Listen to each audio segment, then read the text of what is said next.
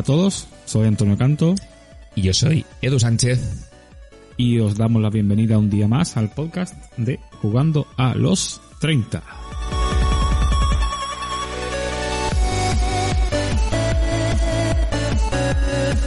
Pues buenas a todos, otro día más. Ya estamos por aquí, otro capítulo más del podcast. Eh, Edu, ¿qué tal? ¿Qué tal esta semana? Pues bueno, muy bien, bien, no me, no me voy a quejar. No me voy a quejar. Ya vuelta, por desgracia, vuelta al curro. Ya se me acaban las vacaciones, pero, pero bueno, bien, bien, bien. Estamos bien. ¿Tú qué tal? ¿Cómo, ¿Cómo, ha ido? Bueno, yo sé, yo, yo me gusta quejarme. Eh, no ha estado mal, pero como me gusta quejarme, pues voy a decir pues, que tampoco soy rico. Siempre, siempre está bien quejarse, siempre está bien quejarse. Sí, sí, sí. Tenemos ya una edad que necesitamos hacerlo de forma prácticamente... Yo creo que eh, va a nivel exponencial, ¿no? Conforme vas haciéndote más mayor, te, te vas quejando más, te vas volviendo más cascarrabias. Pero bueno, de momento yo no me voy a quejar. Sí, estamos a una semana ya de ponernos a jugar dominó. Así que estamos ahí justitos. Bueno, pues nada, chavales, chavalas, chavalks, aquí incluimos a todo el mundo. Estamos una semanita más por aquí. Y bueno, hoy vamos a empezar el podcast con una con algunas noticias, algunas cosillas que nos va a comentar aquí el compi Edu sobre el el festival de videojuegos, ¿vale? El que por, mm, por sistema o por, por tradición viene siendo la, el, sitio donde se anunciaban los juegos que todo el mundo esperaba, ¿no, Edu? Un famosillo festival. Sí, sí, bueno, creo que ya todo el mundo tiene que saber de lo que estamos hablando. Es el festival por antonomasia de, de, de, o la feria, mejor dicho, por antonomasia de videojuegos. Es el Electronic Entertainment Expo, también conocido como E3 de Los Ángeles y es que este año, por tercer año consecutivo, han decidido eh, realizarlo en formato online, en formato no presencial. Y, y es curioso. Aquí, bueno, más que presentar esta noticia, eh, que ya la acabo de comentar, sí que me gustaría comentar una serie de cosas que, porque me parece curioso que por tercer año, ahora que se empieza a reactivar un poco todo el tema, obviamente eh, los motivos han sido motivos sanitarios, ha sido por el tema del COVID, según han dicho en la nota de prensa, pues era pues por el tema de, de no perjudicar ni a expositores, ni al público en general.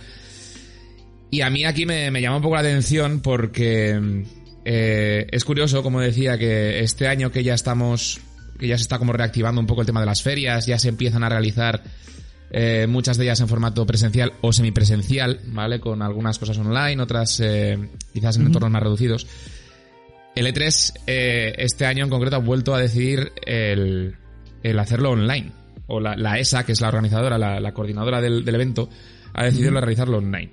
Cuando, por ejemplo, aquí en España, que se realiza ahora para febrero, se debería de realizar el, el Mobile World Congress, que eh, para aquellos que tengan la memoria un poco de pez, el Mobile World Congress aquí en España fue el primer eh, congreso que se canceló previa incluso, incluso a la a, a, lo que fue la pandemia, a lo que fue la cuarentena que, que tuvimos en marzo de 2020. Uh -huh. Pues este año el Mobile World Congress ha decidido volver a realizarlo en formato presencial. ¿Vale? Y yo aquí quería proponer una cosa y quiero que me des un poco tu opinión. Yo creo que la ESA está viendo, está teniendo ciertos problemas, porque además eh, creo recordar que Amazon Prime, bueno, que Prime Gaming en este caso, junto con otros organizadores, a la vez que el E3, sí que va a organizar de forma presencial lo que es el Summer Fest de videojuegos, no recordará el nombre, ahora lo, ahora lo buscaré. El Summer Fest eh, también en Estados Unidos a nivel presencial. Entonces yo creo que aquí podemos hacer una pequeña lectura. Creo que a la, a la ESA como tal no le está yendo bien o no está no están viendo a nivel eh, organizativo creo que no están viendo del todo adecuado el a nivel económico de réditos económicos el, poder organizar algo presencial. A ver yo ahí veo dos cosillas y es que una evidente bueno evidentemente no sé con las producciones que hay hoy en día audiovisuales no sé yo si qué decirte si es más barato preparar todas las presentaciones en vídeo que hacerlas en persona vale o sea que tampoco ahí se se cogerá algo de precio, ¿vale? Se, se puede reducir. Pero yo creo que el tema viene más por el público. O sea, si tú haces un festival presencial a la vez que otro presencial, te estás quitando público porque la, la ESA tenía la... La ESA, la por cierto, que, perdón que te corte, eh, la ESA, el, el, acrónimo sería Entertainment Software Association, o sea, la Asociación de, de, Software de Entretenimiento de allá de Estados Unidos, ¿vale? Que no, sí, no, sí, no lo había dicho. Vale. Que esta asociación si lo hace presencial, lo, bueno, a lo que iba, que me lío. que esta asociación, como otra, como muchas empresas a la antigua, quizá, aunque esta no sea tan antigua, pero sí son más antiguas o menos modernas, vamos a decirlo así, están acostumbrados a tener toda la masa de, de clientes sin hacer extremadamente eh, esfuerzo. ¿Por qué? Porque eran la única. Entonces antes estábamos todo el año esperando que llegara la feria de L3 y hoy casi cada publisher hace su propia su propio evento de vez en cuando. Lo hace Nintendo, lo hace Sony, lo hace Microsoft. Eso es. Entonces, ¿qué pasa? Que si ya la gente no lo está esperando porque hay otros muchos eventos y encima viene Amazon y te enchufa uno poco después, la gente va a tener que elegir entre ir a uno, o sea, el público en general, no la prensa, porque la prensa al final tiene que ir a todo lo que haya. Pero el público va a tener que decidir entre uno y otro. Entonces, invertir en todo lo presencial para que el público no vaya es una pérdida demasiado grande. Si lo haces online, ¿qué pasa? Pues da igual que la gente esté en el de Amazon de forma presencial, porque pagarán el ticket de 10, 20, 30, 50 dólares, no sé cuánto será, y lo podrán ver online como se hace con la BlizzCon y demás. Claro. Puedes llegar a mucho más público. Yo ahí. Eh, creo que va más por ahí los tiros. Creo que el problema también que, que se han encontrado. Esto es algo que no viene de ahora. O sea, esto antes de la pandemia, antes del, del 2020, para el E3 del 2019, ya empezaban a tener problemas. Precisamente un poco por lo que, por lo que tú dices, porque Nintendo hace sus. lleva tiempo ya haciendo sus direct. Eh, Sony hace su State of Play, Microsoft, eh, Electronic Arts, Ubisoft, que hacen cada uno sus movidas, sobre todo lo que son los, los publishers grandes, ¿vale? Y yo creo que el problema que están teniendo aquí los de la ESA, en este caso, es que creo que están fallando un poco su, con su concepto de, de feria. A ver. Eh, a eso es lo que me refería, que están acostumbrados a la feria la antigua, que aunque hicieran una mierda, la gente iba porque era lo único que había. Hoy sí, bueno, a ver, eh, mierda, mierda tampoco era bueno, pero aunque lo hicieran no había más. ¿sabes? Lo hicieran bien o mal, no había más. Es lo que quiero decir. Entonces la gente no tenía más remedio que si quería ir a algún sitio, era ir allí. Ahora que hay alternativas ya tienes que ser mejor que los demás por fuerza para que la gente vaya, ¿sabes? Correcto. Correcto. También es que eh, creo que ahora se lleva más el concepto de, mezclar. Tú cuando vas a una feria de estas, normalmente cuando tienes tus, eh, tus expositores, por decirlo así, eh, sabes que lo vas a hacer por una forma bien para anunciar tu para, sobre todo para las grandes, para anunciar tu, tu producto, que en este caso las grandes lo están salvando pues con sus propias presentaciones, como decía, o en caso de, de, ser una desarrolladora quizá un poco más pequeña, pues sobre todo para, para buscar gente, publishers que te puedan eh, ayudar a lanzar tu, tu producto. ¿Vale? ¿Qué pasa? Que eso, por ejemplo, se ha solventado mucho con el tema de los Kickstarters, que es como se está moviendo eh, fundamentalmente Kickstarter, plataformas de, de crowdfunding en general que es como se está moviendo ahora principalmente. ¿El qué? Micromecenazgo. Sí, eso es.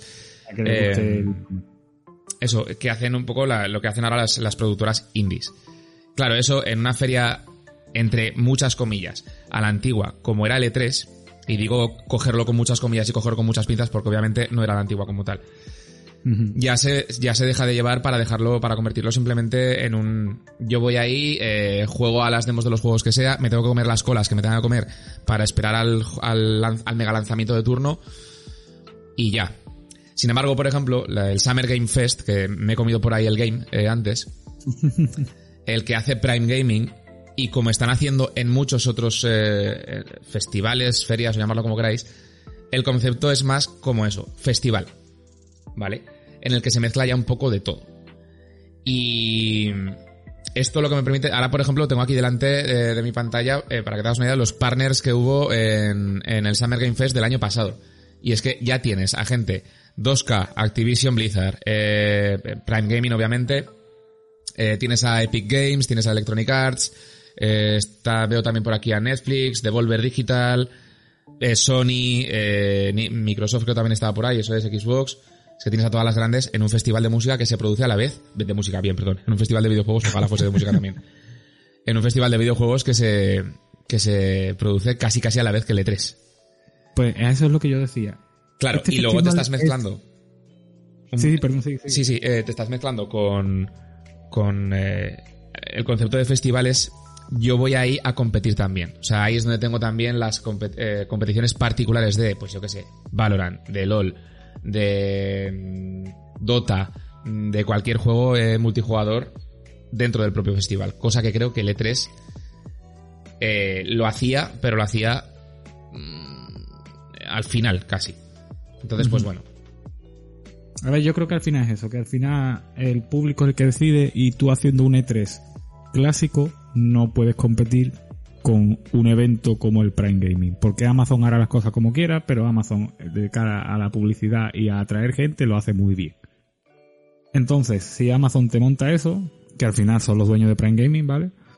Eh, y te enchufan a Microsoft, a Sony, a Activision Blizzard, a Square, a quien sea, y te lo ponen allí todo, ¿quién va a ir al 3? A ver cuatro presentaciones sentándote en una, en una sala. Eh, es que a eso es lo que me refiero con a la antigua, ¿sabes? O te adaptas y ofreces más que el resto, o es complicado. Y evidentemente la ESA no puede competir con Amazon. Al menos no de momento. Yo aquí querría lanzar un poco una pregunta a nuestros oyentes. Y bueno, dos, en verdad. La primera es, eh, ¿creéis que es o que está siendo, estamos viendo el principio del fin del E3, tal y como, tal y como lo conocíamos? Y luego la segunda pregunta es, ¿qué pensáis o qué opinión tenéis? ¿Cómo modificaríais la propia feria del E3 para que volviese a tener el. Eh, para que volviese a ser lo, eh, puntera, para que volviese a ser el, referente en cuanto a nivel de ferias de videojuegos a nivel mundial? pues yo te diría que a la primera pregunta, podría, a la, segunda habría que desarrollarla demasiado, quizás daba para un podcast entero. Bueno, pero, la primera podríamos contestar tú y yo empezando haciendo pie, ¿no?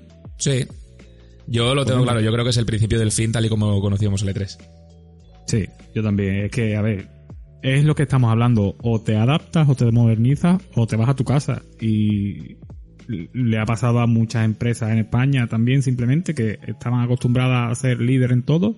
Ha llegado otra más pequeña, pero con ideas nuevas o más eh, relacionadas, más alineadas con el momento actual y se la han comido, ¿sabes? Entonces, esa es la única opción que les queda. O se adaptan o para su casa, ¿sabes? Eso va a ser, va a ser simple, en mi opinión. Sí, sí, sí, yo... Así que ya sabéis, comentarios y ponednos qué pensáis vosotros. Correcto, eso es. Y, a ver, poco más. Yo sí que también eh, creo que tengo que decir aquí que eh, también a la hora de hacer ferias, y aquí hablo de una pequeña experiencia personal, hay que saber un poco cómo, cómo hacerlas. Y me explico. Eh, esto, como digo, es una pequeña experiencia personal que tuve en diciembre. Tuve la oportunidad de ir, por ejemplo, y lo voy a hacer un poco a modo de crítica, pero tampoco crítica, yo creo que, quiero que sea un poco constructiva. Eh, tuve la oportunidad de ir en diciembre a la, a la Fan and Serious de Bilbao, ¿vale? Que es una feria de desarrolladores indie. Y claro, eh, tengo que reconocer que era la primera vez que iba, pero ya había oído hablar de ella. Y hasta el 2019, hasta la pandemia, porque en el 2020 se hizo completamente online, 2021 también. Y... Perdón, 2021 no, 2021 fue esta. Bueno, sí, se hizo online, entre, entre muchas comillas. 2020, como digo, se hizo online y 2019 era un auténtico ferión. En la que tenías al Bilbao Exhibition Center completamente repleto ¿vale? Con stands, expositores eh, buscando vender su producto, como decía antes, a publishers o sobre todo recibir feedback, ¿no? De reuniones privadas en plan, oye, pues mira, tengo yo esto, eh, ¿qué, te, parece esta idea? ¿Me la quieres publicar? ¿No? ¿Qué feedback me das para, para mejorarlo? Eh, también para el público, pues tenía zonas de, de ocio, que estaba muy bien. Eh, y luego había una zona de, de, charlas, Vale, esa, eh, pasó la pandemia y en el 2020 lo que se hizo fue hacerlo todo online, muy bien, me parece perfecto, con charlas muy potentes, tengo que decir, y 2021 se, se decidió realizar de forma, entre comillas, presencial. ¿Qué pasa? Que yo a lo, que llegué ahí eh, fue, eh, es, si la feria es fan and serious, la parte de fan quedó completamente relegada. ¿Vale? O sea, que, está, que, yo que sé, que es entendible. Entonces, las charlas yo solo tengo que decir que solo estuve, solo pude estar un día de los, de los tres que creo que había. Las charlas estaban muy bien, pero es que para hacer lo que hicieron ahí, para eso repite el concepto online que el año anterior, dentro de lo que cabe, estuvo muy bien, porque eran charlas privadas, era todo grabado en un plato, eh, se notaba que era una escenografía, que no, que no era un, un escenario dentro de un hall o de una, un centro de, de, convenciones y demás. No sé. Entonces, por otro lado, es como, era, era muy rollo las, eh, Nintendo Direct, para que te hagas un, un esto, pero, pero de, de charlas. Entonces, claro.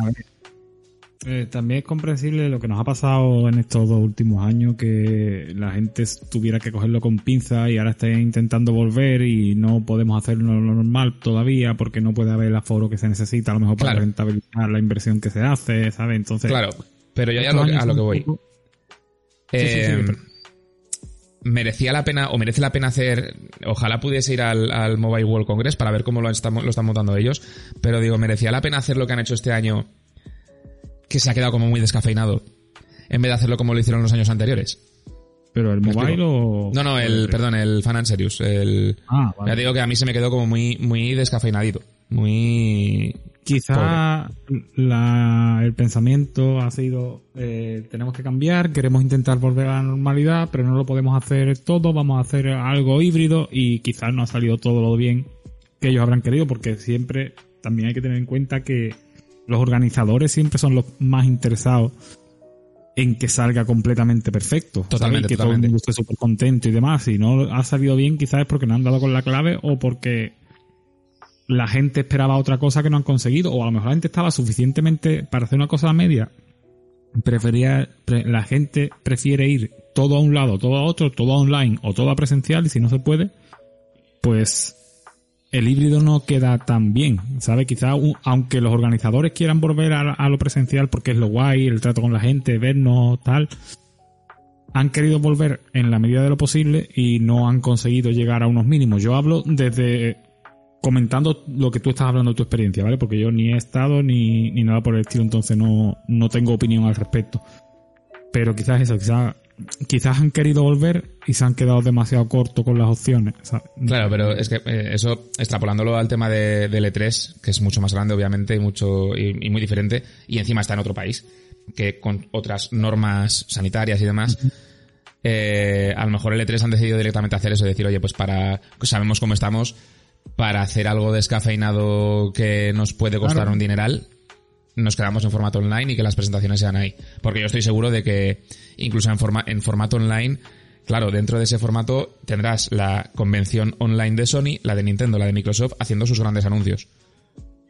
Claro, claro, pero es a eso. Entonces, te ahorras el dinero para no hacerlo como tú quieres presencial, porque si presencial quieres que vaya de rock, pero de rock te dice que no va a ir porque eh, la razón que sea, porque no va a ser el evento que a él le gustaría o lo que sea, pues dice, bueno, pues mira, lo hacemos online, lo hacemos online, perfecto por decirlo así, que la experiencia sea lo más gratificante y lo más grata y lo más potente posible, pero online. El año que viene podemos hacerlo presencial como queremos, pues ya iremos a full con el presencial, pero mientras nos quedamos en no hacerlo híbrido porque pensamos que va a ser peor.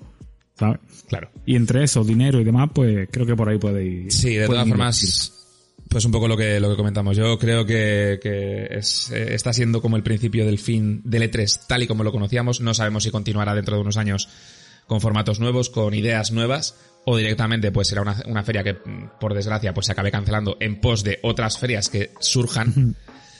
Pero bueno, el tiempo lo dirá y veremos a ver qué tal funciona este año. Todavía quedan unos meses y, y obviamente conforme se vayan acercando los meses, nosotros iremos dando más noticias y iremos viendo cómo va surgiendo la cosa. Hay otra cosa que me llama la atención y es que el año pasado, y ya cierro con esto, el año pasado cuando dijeron que lo harían online, es verdad, quizá el concepto de la noticia no tenía que haberlo dicho como tal, pero cuando dijeron que no iba a ser presencial, dijeron y avisaron que iba a ser online. En este caso, y es curioso, han dicho no vamos a hacer el evento presencial, pero no hemos no han anunciado el, el evento online, que yo entiendo que conforme pase el tiempo lo harán y lo anunciarán. Pero es curioso que no, lo hayan dicho a la vez. Eh, quizás están intentando hacer algo, quién sabe, dentro de meta, ¿no? Pero bueno. para, mí eso creo que va a ser el futuro. Para bien y para mal. Lo de meta también es otra cosa que me gustaría hablar. Quizás en otro podcast. Sí, sí, porque Tiene, tiene tela Hoy no tenemos 18 horas de podcast disponibles, tío. Que para eso también tenemos un rato. Es que se nos van acumulando los temas, ¿eh? Se nos van acumulando los temas. Sí, sí. Hombre, eso está bien, eso está bien. Eso es que tenemos, tenemos mucho que hablar. Y nos hemos juntado pues dos personas que no hablamos poco, precisamente. No charlamos, no charlamos. que ya sabéis, chavalería. Eh, comentadnos, ¿vale? ¿Qué opináis de qué va a pasar con el E3, como ha dicho Edu? Y, y os iremos comentando, respondiendo los propios comentarios, o en el próximo podcast, pues quién sabe, si ya tenemos suficientes interacciones con vosotros, pues quizás hacemos una serie de mm, respondiendo a comentarios. Es la palabra de moda. sí, consultorio. Consultorio, respondiendo a comentarios, algo así. Eh, guay, guay. Bueno, pues esto es todo lo que tenemos que decir del 3, ¿no? Sí, pero no es lo último que tenemos que decir del podcast. Y aquí eh, te voy a dar yo pie, ¿vale? Porque creo que en este tema vas a entiendes tú bastante más que yo. Así que, bueno, ahí quiero que hay una movida que, eh, que quieres hablar acerca de eh, el coleccionismo dentro de los juegos retro y cómo se está expandiendo un poco todo el todo el mundillo, ¿no? Bueno, cómo se está expandiendo que ya está expandido, pero entonces eh, comenta lo que lo que quieras. Es que a ver, eh, porque esto es eh, también extenso.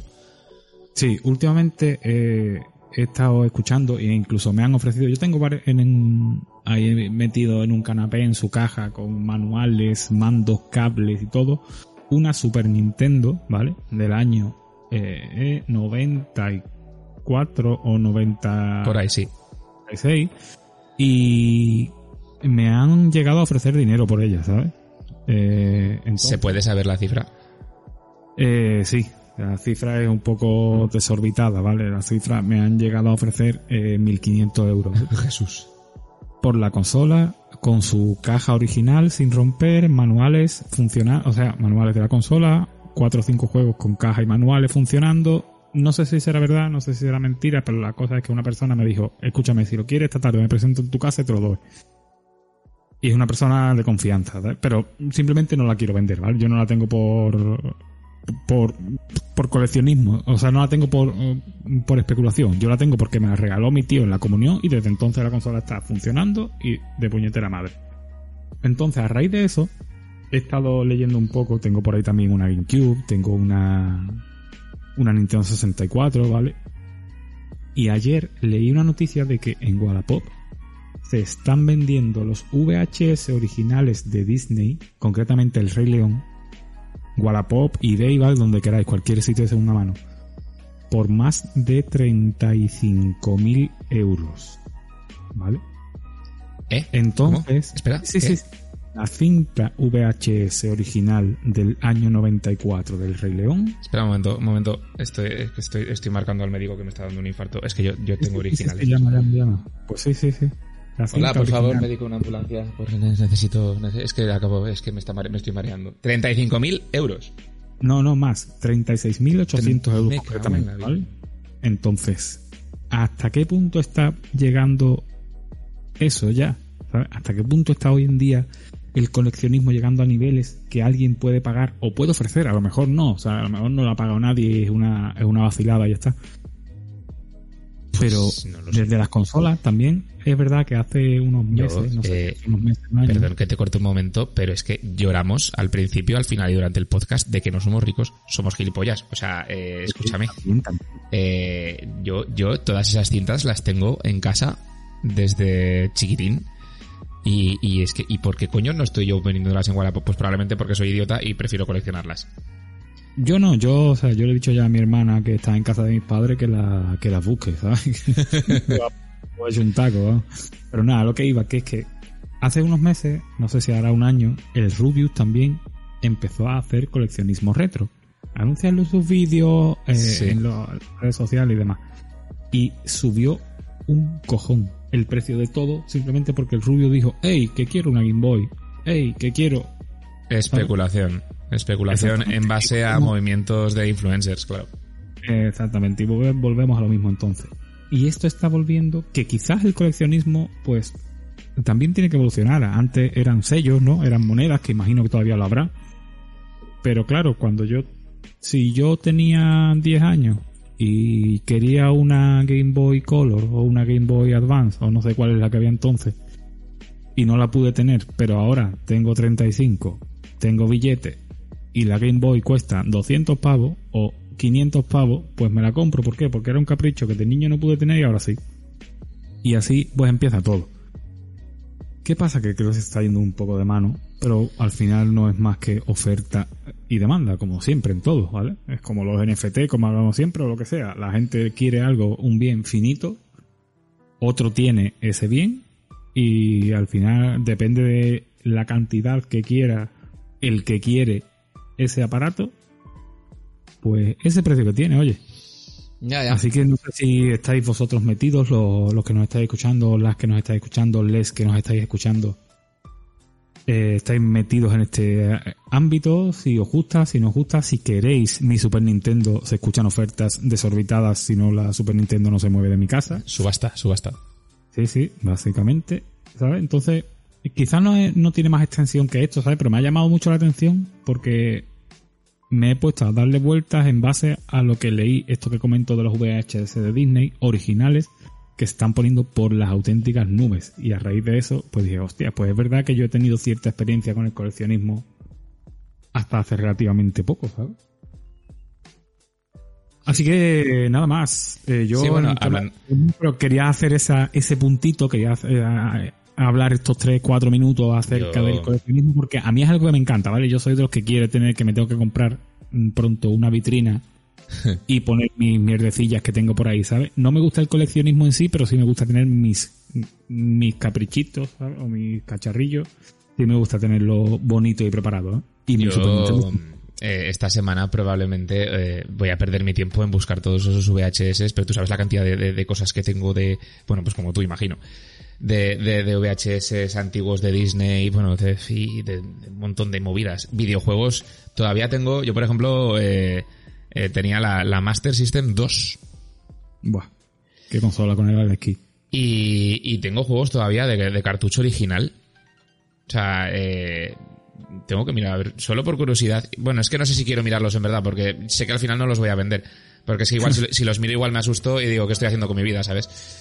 Pero bueno, hablando de, de subastas, o sea, bien de subastas de, de coleccionismo y demás, y sí que quería decir que esta semana, eh, en la semana pasada hablamos de los NFTs, ahora los, vuelvo- los volvemos a nombrar, creo que va a ser un tema relativamente recurrente en el podcast. Eh, ¿El qué? ¿Qué es lo que está de moda? Que al final es lo que está de moda. Sí, sí. no que- que- Konami eh, ha tenido, ha llevado a cabo esta, esta semana su primera subasta eh, de NFTs. ¿Vale? En por el tema de la conmemoración de los del 35 aniversario de, de la saga de Castlevania. ¿Vale? Han sido 14 piezas exclusivas de NFTs, tal. Esto sí que ya es pura especulación, porque es que aún encima. Bueno, no, esto ya estoy hablando un poco del desconocimiento, pero todo lo que ha ganado ha sido ganancias puras para la propia compañía.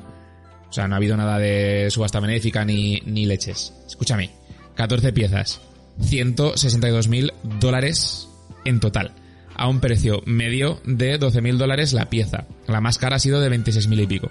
La más barata pues habrá sido bastante menos.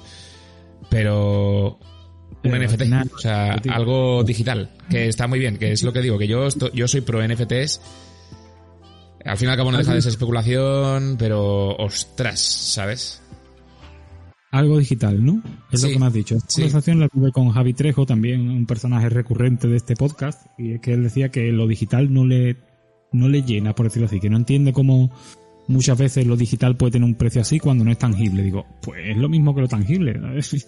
Es exactamente igual, es algo que tú tienes, aunque sea en un disco duro, ¿vale? Pero tú eres propietario de y ya está, es como el dinero del banco, ¿sabes? El dinero del banco tampoco tiene las monedas y también tiene su valor, ¿sabes? Sí, no, es, es, es completamente igual. Porque en verdad nosotros si nos ponemos a hablar del, del tema de, de dinero y demás, es que nu- nuestro dinero es, eh, salvo que lo saques del, del cajero, es no lo vemos. O sea, no, no lo podemos tocar. Tocamos una tarjeta, ya está. O incluso ni eso, en el móvil, ya está.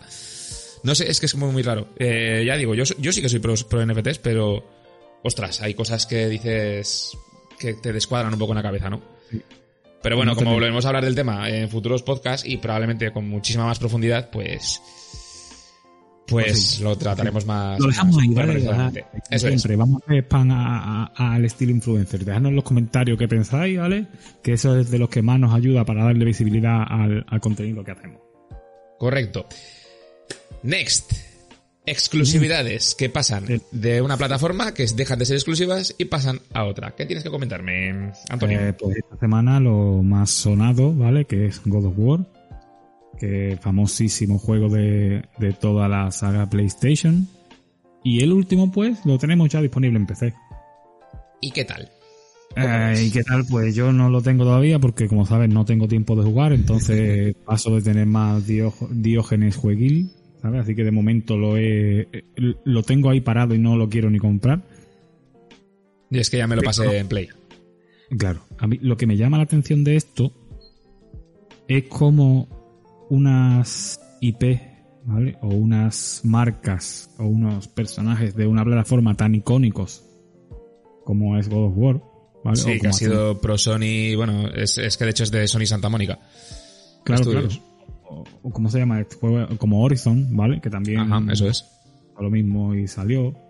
Entonces, ¿cómo Sony, en concreto en este caso, porque de Microsoft no hablo porque es la propietaria de, Windows y por lo tanto es una, una transición que veo más lógica y más normal.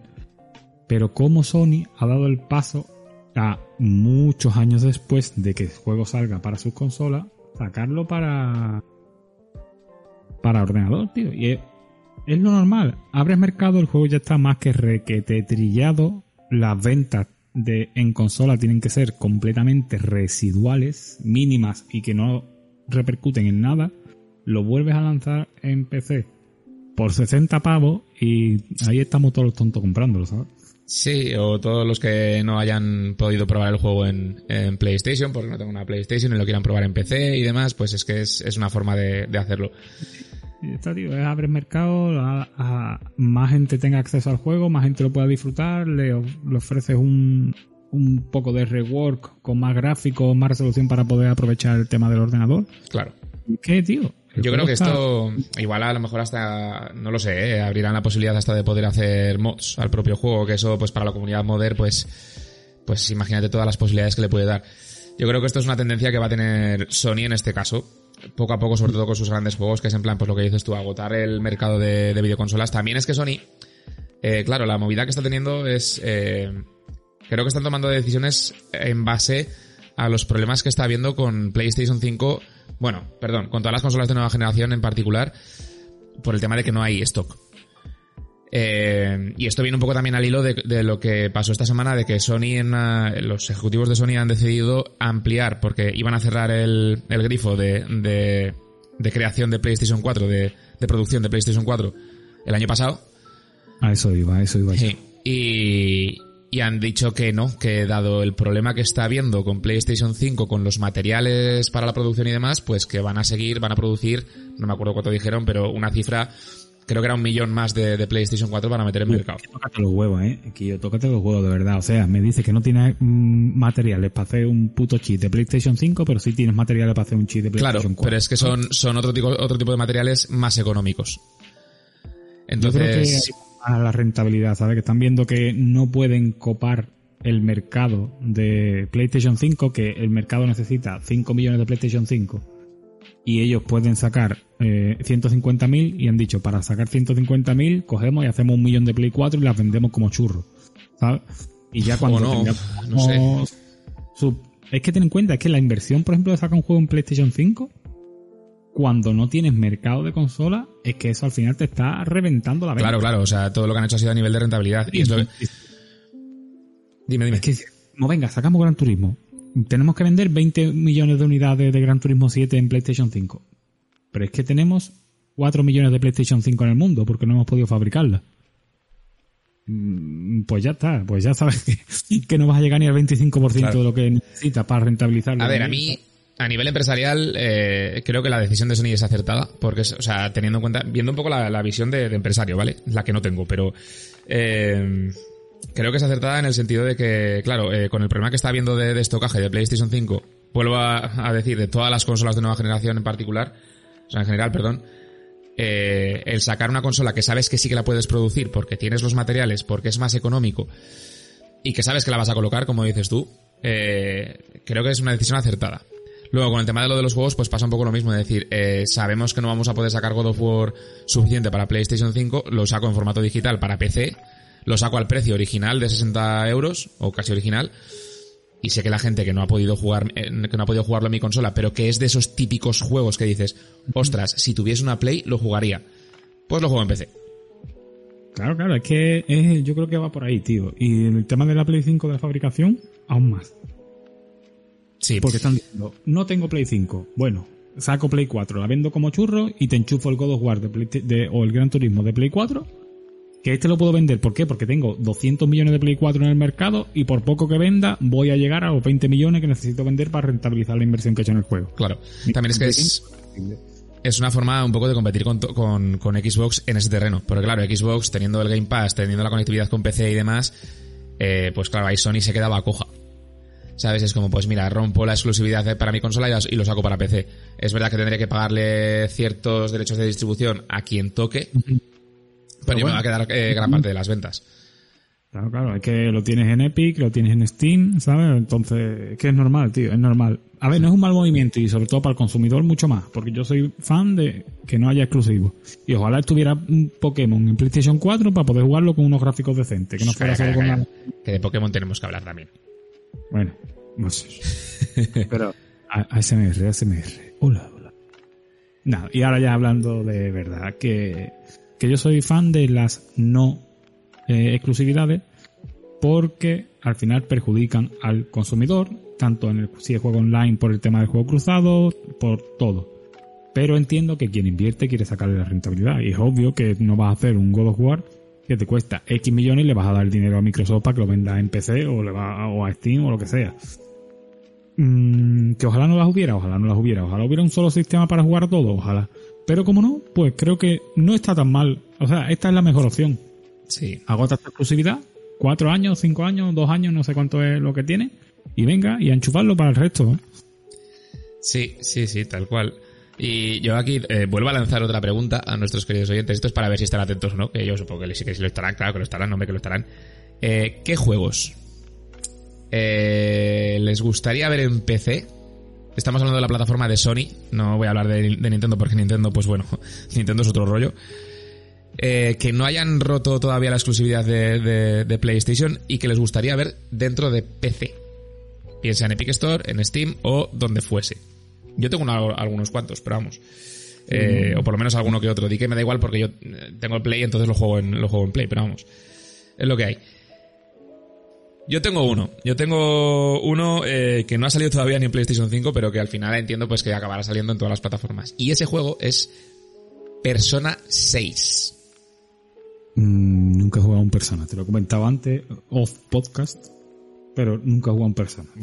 Muy, pecado, pecado. muchísimo pecado, muchísimo pecado. a ver, yo tengo que decir que eh, yo reconozco que la saga la conocí, eh, conocía los juegos, porque obviamente pues te los conoces de nombre, has visto gameplays y tal pero yo personalmente el primer juego que jugué fue el Persona 5 Royal. Un juegazo, tengo que decir. Aunque para mi gusto quizás algo denso en algunas de las partes. Y quizá con una curva de dificultad muy básica hasta cierto punto. O sea, digamos que tiene como picos de dificultad eh, que no corresponden eh, con lo que es la dificultad general. Sin que sea un juego excesivamente difícil, ¿vale?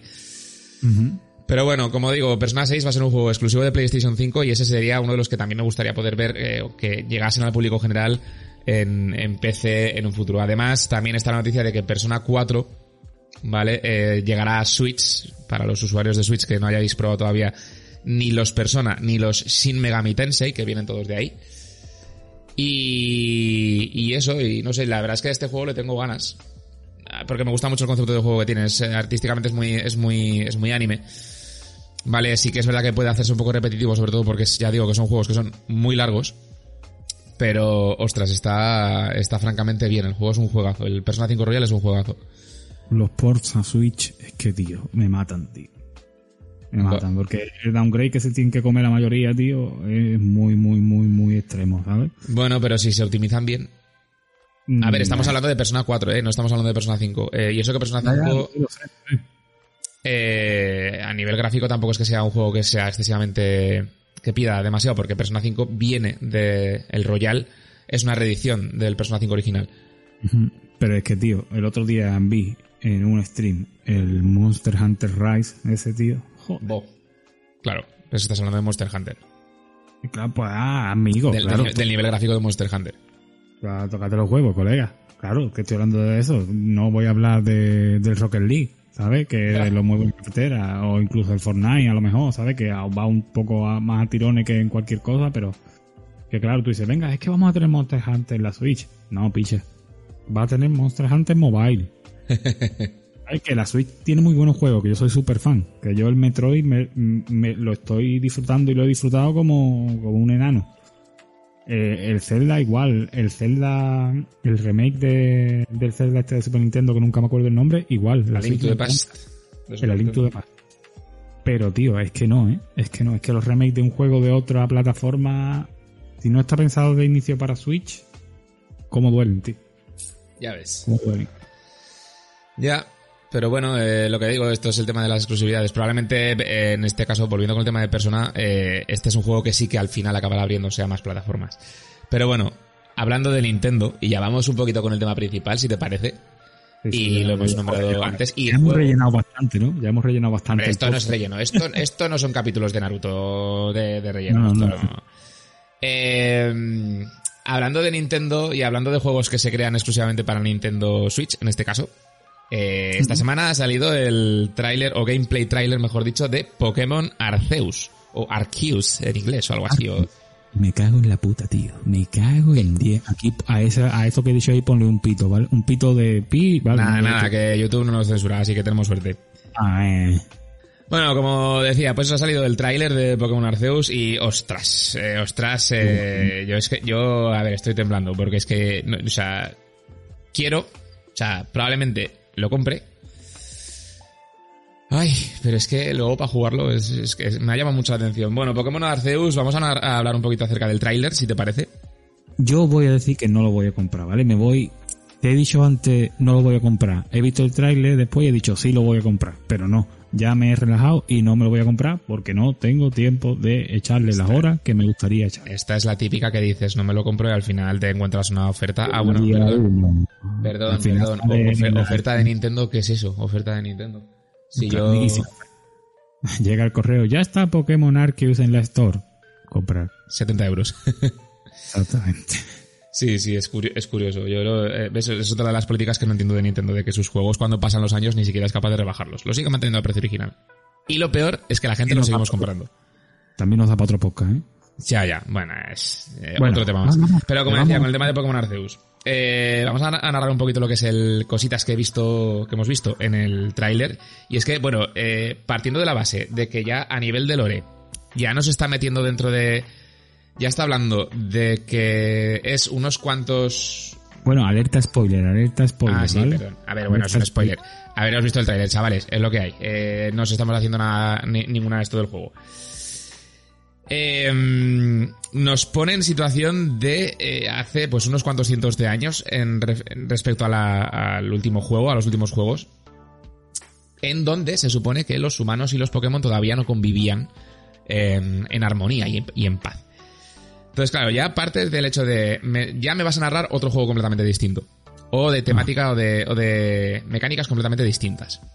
A mí me gusta mucho que hayan mezclado el concepto de, de, de mundo abierto, saliendo un poco de la, de la base de, de los Pokémon clásicos de llego, me enfrento al entrenador, tal, voy a por las medallas y bla, bla, bla. Y quiero ser el mejor y los quiero tener todos. Este concepto de juego creo que es el que pedíamos todos los fans de Pokémon desde hace 30 años, Claro. ¿sabes? Que, o 25 años, no sé cuánto tiempo tiene Pokémon rojo y azul, pero es que este es, el- es lo que queríamos Creo, todos. creo que salió en el 94. eh, allá en Japón. Creo, eh. No, sé si es 94 o 96, pero por ahí anda. Pero a lo que voy, que este es el concepto y si ya le metes una realidad virtual en algún momento del futuro ya sería perfecto, ¿sabes? Pero es que este es el concepto creo que hemos querido todos de ir andando y encontrarte Pokémon, ¿sabes? Sí, sí, bueno, y el hecho de, de cómo cazarlos y demás, porque tienes dos posibilidades. Metes también la parte de sigilo, en plan de yo voy con mis Pokéball, que además me hace gracia como las nombran en el tráiler de el nuevo invento, las Pokéball. Sí, sí, sí. Digo, hostia, el nuevo invento, ¿sabes? Eh, en plan de que vas sigilosamente, si el Pokémon no te descubre, puedes intentar cazarlo, y si no, pues también tienes la posibilidad de poder combatirlo. Eh, que eso ya es combate al uso de clásico de toda la vida. Han metido también lo del tema de los dos modos de ataque, el modo rápido y el modo fuerte. Vale, Vamos que es- ¿El qué? Comenta, comenta un poquito, comenta un poquito eso. Sí, no, pues el modo. Son modos de ataque. Creo que son complementarios al, al modo normal, ¿vale? En los cuales eh, juega un poquito el papel de la estrategia dentro del- de los propios combates. El modo rápido lo que te permite es atacar más rápido que, que tu rival dentro del sistema de, de turnos, que el, el Pokémon rival. Pero más eh, flojo. Y el modo fuerte es lo que te permite causar un impacto mayor, pero te hace más lento, entonces es probable de que tras un golpe en modo fuerte, pues te comas varios ataques consecutivos del, del Pokémon rival. Vale, vale, vale. Eso le, le da, le, le aporta un pequeño tinte de estrategia. ¿Vale? Eh, Sí, claro, claro. A la hora de meter, por ejemplo, un, un ataque de tipo veneno, de esto que dejan un daño en el tiempo, ¿sabes? Pues Claro. mira, si le pides tres veces rápido, pues a lo mejor le- esos tres salen más rentables que uno fuerte. Bueno, mira, puede haber mucha, Además, una ventaja interesante. ¿eh? sí, eso es. Además que es- esa clase de ataques consumen más puntos eh, que lo que son los ataques normales, que son el modo, el modo normal. Entonces, claro, tienes que tener ahí un poco en cuenta de, pues eso, pues la, la estrategia a la hora de combatir con Pokémon. Eh, además, también me llamó la atención el tema de los enfrentamientos contra jefes, ¿vale? Contra lo que son los Pokémon más fuertes y demás. Que primero como que los tienes que ir debilitando con unas vallas. Y en un momento de... de- además los debilitas tú sin, sin nada, o sea, con las vallas lanzándoselas y hasta a modo... Pues como si fuese cualquier juego de, de plataformas 3D. ¿Vale? En un enfrentamiento contra un jefe lo vas debilitando y llega un momento en el que eh, puedes ya directamente entablar un combate y jugar de nuevo pues esa estrategia con, con tus Pokémon. Que lo que te harán será quitarle un cacho de vida bastante más grande que si lo estuvieses debilitando con las propias vallas. No sé, me parece un concepto muy interesante. El de también el open world, el tema de crafteos que han metido también de, de recolectar cosas, a lo cual te va a ayudar también los propios Pokémon, pues yo que sé, si necesitas partir una roca, pues los propios ataques te pueden servir para... A ver si poder ese juego modo online ya, aunque sea solo para combate, ya ese juego va a estar tremendo. Uf. Sí, lo consiguen hacer bien, ¿vale? Eso Si lo sería- consiguen hacer bien, el juego pues, va a estar muy muy guay, va a ser un juego para echarle un montón de horas. Primero por el mundo abierto, no sé cómo estará el tema de la exploración, pero imagino que se lo currarán. Y que al fin y al cabo no es más que un Pokémon, que la profundidad que suelen tener los juegos de Pokémon pues, pues no es poca, ¿sabes? También hemos visto también en Twitch este último año varios campeonatos de Pokémon y con streamers grandes. Creo que estuvo jugando Sí, incluso sí. Ibai, estuvieron jugando algunos más a un campeonato de... Lo del online, eso es muy, es muy Tentem, ¿no? Sí, sí, sí, es muy Tenten, pero uf, de Tenten también hay para hablar un rato, ¿eh? Mira, yo al cago Tentem en al final no, no lo llego a probar. Me gustaría, Para ¿eh? que no conozca Tenten, hemos hablado varias veces aquí, es un juego de un estudio español, Crema Games, es- era un Pokémon Killer supuestamente, está ahí ya a punto de salir. La versión definitiva, creo, porque están todavía Sí, con la, la beta estaba- los trozos del mapa. Y es un juego muy, muy, muy... A mí me gusta mucho. ¿eh? Yo le he echado ya un montón de horas y a mí me gusta bastante, bastante, bastante. A ver si un día nos ponemos a- a- con un podcast también de juegos por turno, ¿sabes? Hablamos de un Final Fantasy que aquí al amigo Edu lo vuelven loco. Yo no sí, soy tan de hecho, fan, bueno, pero- voy a, voy a aprovechar un poco para publicitarlo. Eh, Sabéis que dije hace un tiempo de que de que iba a dedicar a hacer vídeos eh, narrativos, bueno, cuando nos presentamos en la tercera temporada, de que iba a hacer vídeos analizando pues cositas en particular de videojuegos famosos. Pues tengo que decir que el primer videojuego que voy a analizar en concreto va a ser Final Fantasy VII, el original, no el remake. Y diréis, ¿por qué? Bueno, pues eh, lo tendréis que descubrir en el, en el, en el vídeo en cuestión. Probablemente no voy a poner una fecha concreta de lanzamiento, pero va a ser a lo largo de estas dos semanas. Lo publicitaremos en nuestras redes sociales, ¿vale? En Instagram, ya sabéis, jugando a los 30 es. En YouTube también, lo, cuando suba el podcast y dejaré todas todas esto. Y, y bueno, simplemente estar atentos. Además, es que es también uno de los motivos por los que quise hacer Final Fantasy VII es porque el 31 de enero, ¿vale? Eh, de este año se cumplen, creo recordar, que 25 años de lanzamiento del juego. Buah. Lo cual me hace decir que me siento cada vez más mayor. Pero bueno, no, pasa nada. No te sientes, no te sientes que lo eres. Bueno, a ver, a ver, a ver, a ver, que estamos en la treintena todavía. Esto... que ya no eres un muchacho. Ya, ya. Pero bueno, que sepáis que eso, que voy a hablar de Final Fantasy VII, es un guion que le estoy dedicando muchas horas, bueno, muchas horas, mucho, mucho tiempo. Lo corroboro. ¿eh? Sí, sí, y, y además creo que puede estar, yo creo que va a estar guay, no es que lo haya hecho yo, pero eh, va, os, os gustará, os gustará. Yo, por lo que he visto ya, ¿vale? Puedo decir que tiene buena pinta. Pues tiene buena pinta. Más allá de eso no puedo decir porque tampoco lo he visto entero. Pero lo que he visto, pinta bien. Bueno, eso, que hablando, siguiendo con el tema de Pokémon, eh, y lo del tema de los dos fortunos, también te, te diría de, de que estaría guay a lo mejor intentar streamear un poquito de Tentem, que estaría en, en- Pues yo en su momento lo estuve haciendo. Sí, Quizá correcto, esta semanita le pego un ratillo, ¿eh? Me hago... Me, mira, pues ¿sabes lo que voy a hacer? Ahora que tiene el juego bastante más avanzado, lo mismo me, me empiezo... Me borro el personaje que tampoco tenía nada así llamativo y me hago uno nuevo y empezamos uno desde el principio en solo en stream. Puede ser interesante, puede ser interesante. Guay, así un poco a modo de calentamiento para, para el Pokémon. Eh, y bueno, siguiendo un poco eso con el tema de, de, Pokémon, no sé, a mí la verdad es que me ha traído bastante. Y es una de las que, como has dicho tú antes, no me lo voy a comprar, no me lo voy a comprar. De repente ves el tráiler y dices, joder, probablemente me lo acabe comprando. Yo por lo menos, yo creo que sí. No sé si tendré tiempo, ¿no? Pero...